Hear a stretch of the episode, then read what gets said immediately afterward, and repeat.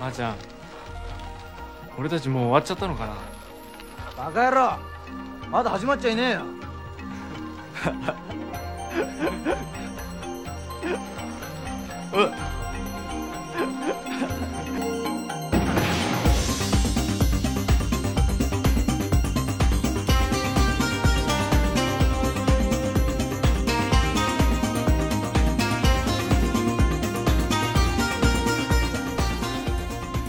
你好，这里是禁止说笑，一档与您交流单口喜剧创作以及各类文艺生活话题的播客节目，欢迎收听。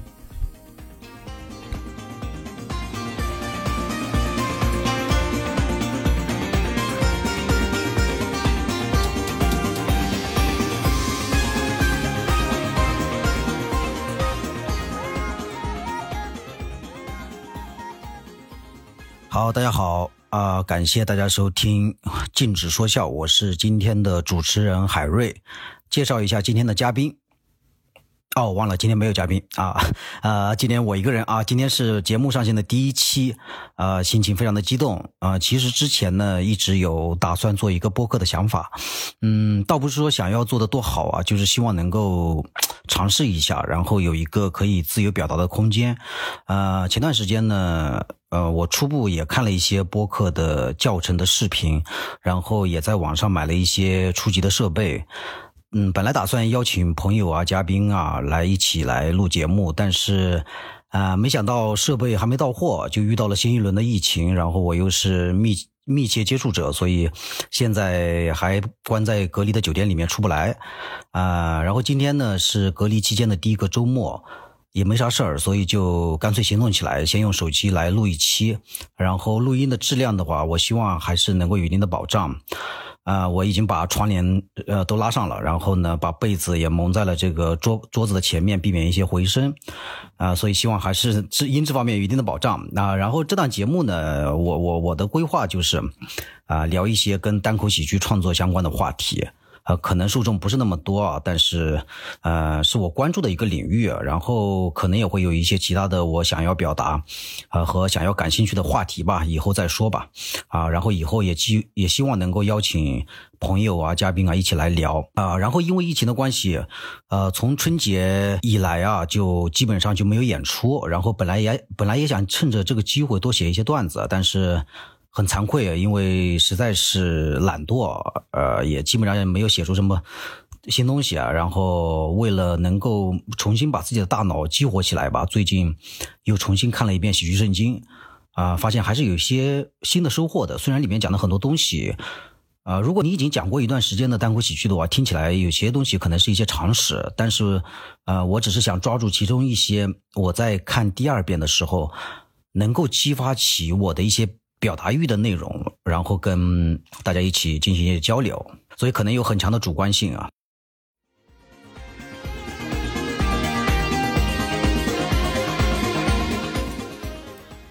好啊、话不多说，现在就开始。那首先呢，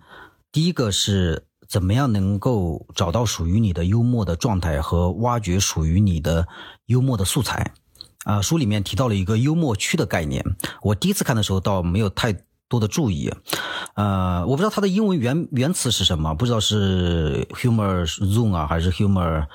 area 什么的。呃，我看的这本翻译成幽默区，这个幽默区的定义我没办法说的很清楚。就我的理解呢，就是一种，呃，你在生活当中什么时候是最搞笑的那种。恰当的、舒服的状态，啊、书里面就说，啊、我们所有幽默的人都去过那里，都去过那种幽默区，啊、比如说在一个派对上，大家聊起糟糕的约会这个话题，然后你参与了进去，聊起你自己的约会的伤心的往事，这时候你处在一个幽默区里，你得到了笑声，故事讲得越惨，大家笑得越大声，你就像骑在笑声这匹马上，感觉自己控制那些笑声，恰到好处的夸大，扮演你的约会对象，添加完美分量的讽刺，这时候你就在幽默区里。这就是创作喜剧笑点的方式，及时而又奏效。就关于这个幽默区的概念啊，我觉得是这样，就是，呃，我们之所以觉得自己有兴趣会上台讲单口喜剧，肯定也是在生活当中发现自己某些时候啊、有逗笑身边的朋友的能力，对吧？所以才会试着上去讲一讲嘛。呃，所以在创作段子的时候，或者说挖掘喜剧素材的时候啊，你需要找到你当时逗笑朋友的那种很天然的、很自然的属于你的那种状态。那时候你就处于一种它叫做幽默区当中，才能找到适合你的表达方式的幽默感。然后这种处于幽默区的状态大概是什么样子的呢？书里面就这样说的：呃，看看你写的逗笑别人时的感受是不是包括这些词，觉得自己活着有存在感、好玩、有生气、有想象力，像打了鸡血。往往这几个词概括的就是你兴高采烈的、非常忘我的，对吧？在跟嗯朋友或者家人在聊一个有趣的事情，想要逗他们笑，就这种状态是你生活当中的处于幽默区的最佳的状态。所以幽默区的概念，呃，给我一个触动的点在于什么地方呢？就是很多时候我们写段子，坐在电脑前面想半天，怎么都想不出来，或者想出来的点子也都是观众能够想到的，是吧？就我我读到这里，我突然意识到一个问题，就是我们坐在电脑前打字啊，很多情况下真的很难激发起你真正的那种灵感。就打字的时候，你是一个很理性的人，或者说是一个正常状态的人吧，但是你要找到你输出幽默的那种感觉。才能找到真正的那种段子的灵感。这可能就像音乐家创作音乐一样，光是单坐在钢琴前面、乐谱前面，可能很难创作出特别好的音乐。呃，据说巴赫一般都是早上起床之后到田野里面去散步，然后找到音乐的灵感之后回家谱写出来。然后书里面也有一段是这样说的，这里面的我说是说的作者自己啊，就是我作为喜剧教练的一个经验，每当学生在电脑上精心编出来的笑话。有一些是很聪明、很机灵的，但是太书面化、勉强，所以没有效果。要创作杀手级别的，注意要做要创作杀手级别的，能震撼整个房间、让人笑岔气的笑话。你要捕捉依靠天然产生的瞬间，那就是你在幽默区里创作的笑话。就是要创作杀手级别、能震撼整个房间的笑点。是需要你在处在一个幽默区的状态当中，呃，里面还说啊，就打个比方啊，说当一个单口喜剧演员和一个小孩同时出现在舞台上面的时候，观众会不可避免的更关注那个小孩，因为小孩子总是处在幽默区里。所以书里面还说呢，呃，说我们平常记素材的时候，不光要记住素材的本身的文本的内容，你还要去记录一下那些让别人发笑的这个灵感的当时的环境，是你是站着吗？还是有音乐吗？还是有别的什么环境吗？就是重现这些环境，能够帮助你进去幽默区。然后，不管你当时的心情是什么样，你要进入到那个重现那个环境，才能把整个的。笑点的背后的一整套的，你可能自己都没有意识到的那个逻辑，给它再现出来。然后这一点还给我一个另外一个特别大的思考啊，就是我们在台上呈现的状态。呃，有时候我我会经常羡慕那些特别优秀的脱口秀演员，发现他们台风很稳，或者说节奏很好，呃，然后。或者说有很多我我自己不具备的很多的优点，这时候我会想，我应该学习他那样的状态，是吧？改变一下自己的缺陷啊什么的。但是幽默区的概念，给我的启示可能恰恰相反，就你要做的啊恰恰不是去刻意的学学别人学谁，你应该找到自己幽默的状态，呃，就这种状态只有你只有你才能知道，然后只有你才能把握得住，然后也最后也只属于你。呃，把你平常跟朋友交流的那种只属于神采飞扬的那种，你的那种神采飞扬的状态搬到舞台上，啊，才是最好的这种方式。啊，然后书里面有一段话，我觉得也说的很好。他说，有一种生机，一种生命的力量，一种兴奋的能量的感觉，通过你转化成动作表达了出来。因为这个世界上只有一个你，所以这种表达是唯一的。如果你不让它表达出来，它就无法通过别的媒介存在，从而消失了。你要做的不是评价它多好多珍贵，或者怎么样和别的表达形式对比。你甚至不用去相信你自己或你所做的，你要做的就是保持这个管道的通畅。就可能是翻译的原因啊，读出来有点拗口，但是那个意思我相信大家能也能明白。就是这个段子或者说这个搞笑的方式，只有我本人通过我自己的方式。我的状态说出来才是对的，就别人讲都不行。如果我不把它创造出来，它就会消失。虽然说的有点绝对啊，但我觉得那个意思是对的。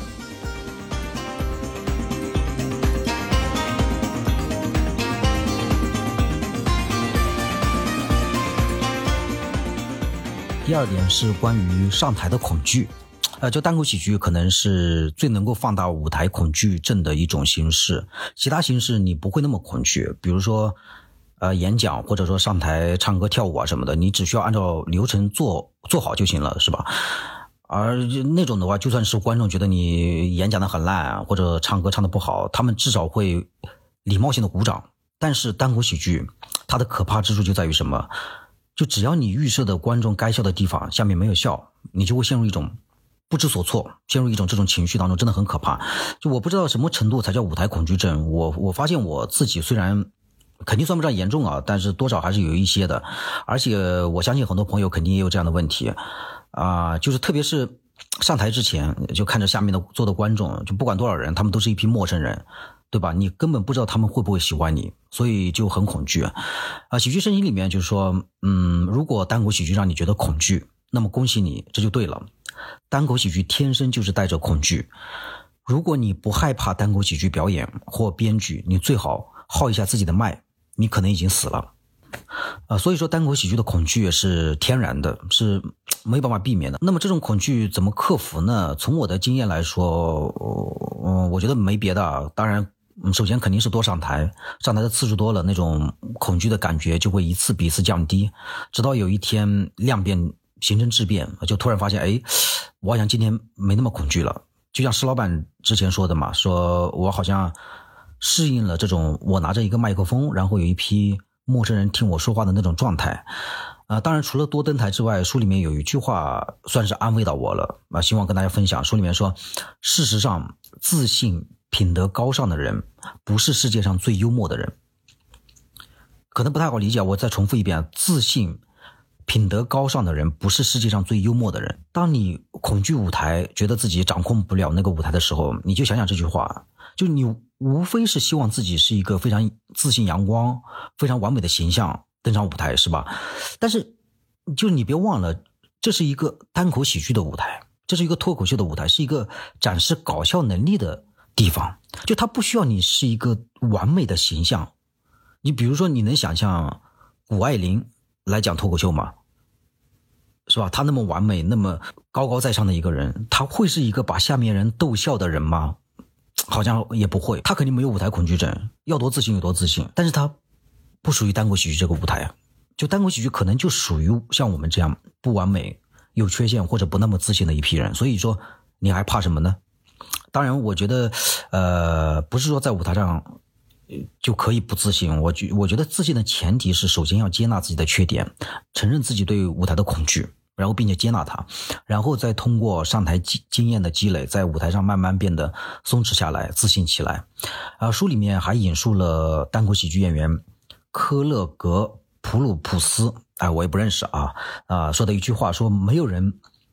生来是自然的，你要用功才能变得自然。我觉得这句话说的有点绝对，确实存在有些人天生就很有舞台感，天生在台上就游刃有余。但是更多的人确实是需要不断的努力和经验的积累，让自己变得自然。就比如说李诞吧，我们现在看到的李诞是吧，潇洒自如，就像是天生为舞台而生的。但是，呃，你要是在网上搜一个视频，李诞第一次在今晚八零后上露面讲脱口秀的场景的话，那时候你就发现他也是一个愣头青。然后也很局促，也很紧张，一点都不像现在的样子。所以我相信，他也是通过努力让自己一步一步变得自然的。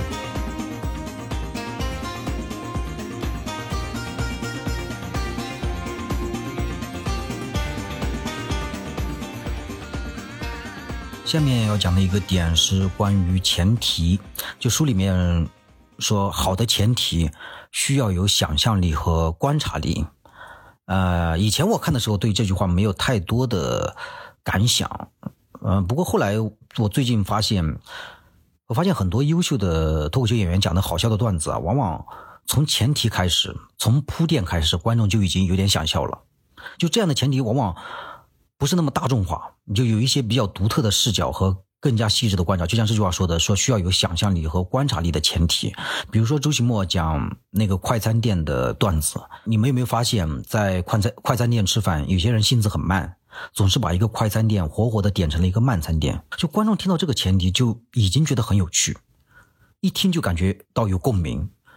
这观众会觉得，哦，是是，对对对，呃，这个我也见过。然后，然后就有点想笑，就就那种感觉，会很有兴趣的听你讲下去。但是有些大众化的前提，比如说父母催婚让我很烦恼，或者身材发胖让我遇到了很多困难，就这些前提，我觉得不是不好，但是它是一个比较平铺直叙的，然后比较大众化的一个铺垫，观众会觉得，呃，行行行，我明白你的意思。然后呢，还有比如说庞博。那个剧本杀的段子，他说剧本杀太奇怪了，你们为什么要从宝贵的周末休息时间里专门抽出几个小时，就是为了跟一群陌生人开一个下午的会？或者说一些前提是比较，呃小众一点的，比如说皮球讲球迷的段子，说自己是一个球迷，然后我发现现在作为一个球迷啊，非常的憋屈，因为你的另一半经常不能理解你对足球的热爱，呃，所以这种更加精妙的前提，或者说。比较小众化的前提，能够让观众第一时间就被你抓住，听你讲下去。然后大众化的前提呢，往往铺垫会变长，观众的神经非常敏感，一旦你的铺垫长了，现在的情绪啊就容易往下掉。当然，这个这个问题比较学术啊，我也没我也没有能力把这个讲得很清楚啊，暂时就这样。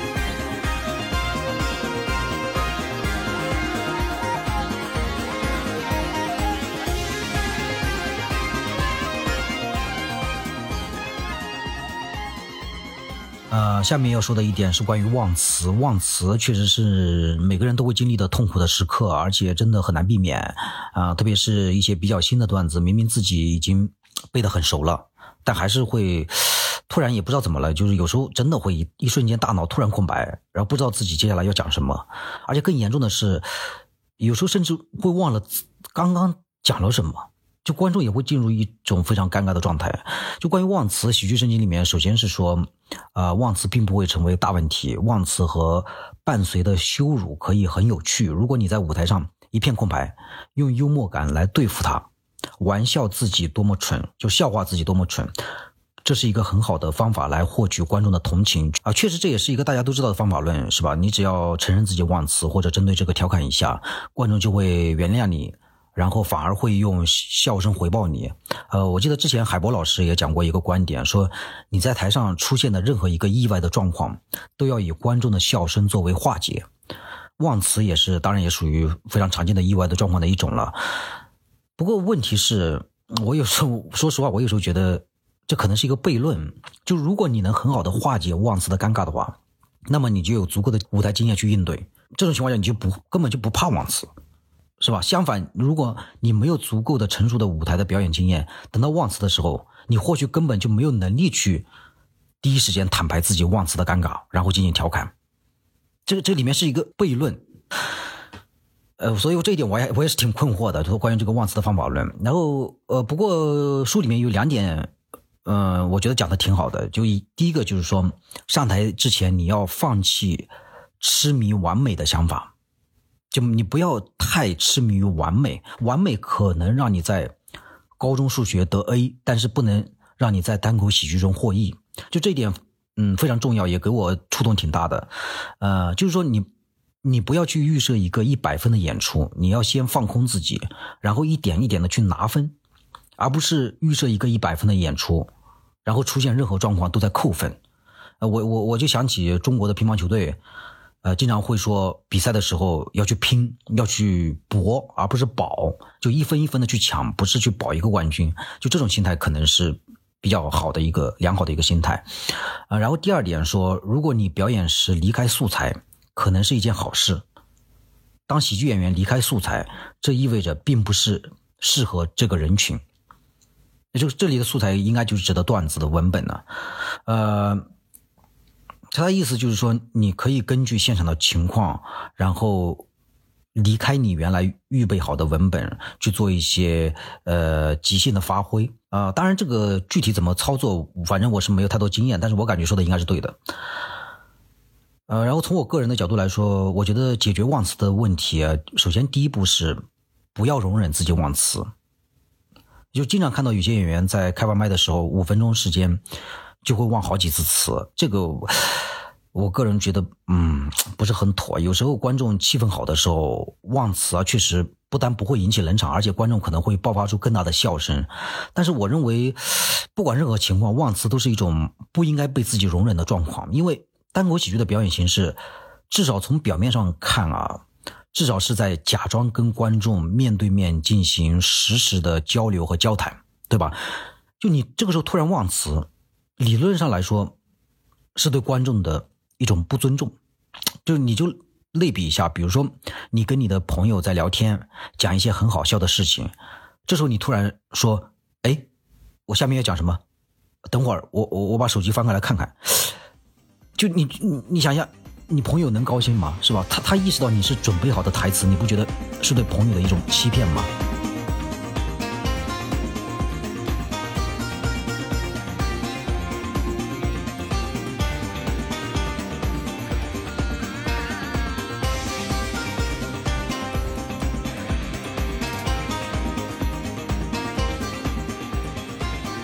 下面讲一个喜剧圣经一直以来给我应该说最大的指导意义的一句话吧，啊，他说，对于所有单口喜剧演员的挑战，就是让老段子听起来新鲜，就好像我们那一刻刚刚想到他的一样。呃，老段子越讲越皮，确实是大家讨论很多的一个话题啊，原因就是在于你不能够触发。最初的段子好笑的那种情绪或者态态度，然后段子就会显得陈旧。呃，书里面阐述了一个典型的场景啊，就说，呃，你曾经是否经历过在聚会中讲述有趣的故事得到笑声，而再一次讲同样的故事却换来一片寂静？人们第一次讲故事，一边讲一边想象故事画面，并把自己置身于其中；第二次讲有趣的故事。他们通常追求笑声，追求观众对故事的反应，而这些都让他们走出了故事。当这些在单口喜剧中发生，只有两件事情可以做：删掉它，或者再次回到故事中。为了让自然性再次回到你的素材，想象你正在谈论内容的画面，感受其态度，好像事情刚刚发生，而这是你第一次提到它。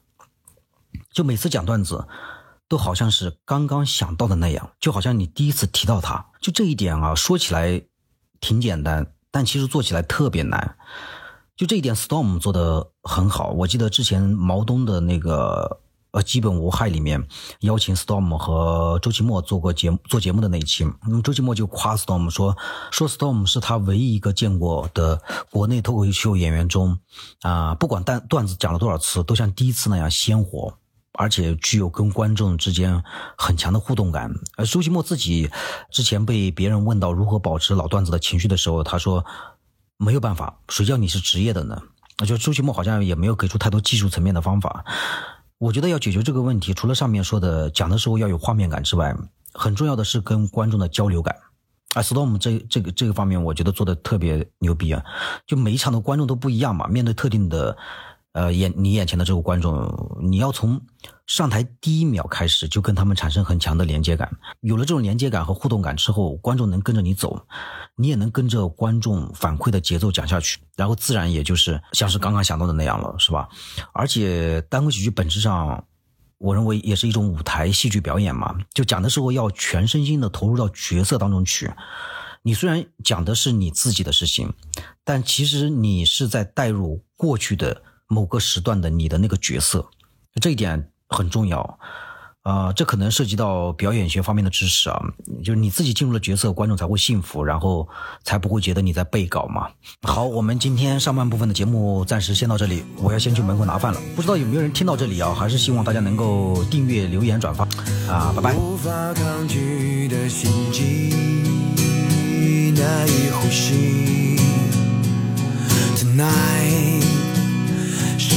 又要错过一个夜晚，是否还要掩饰最后的期待？Oh tonight，一万次悲伤。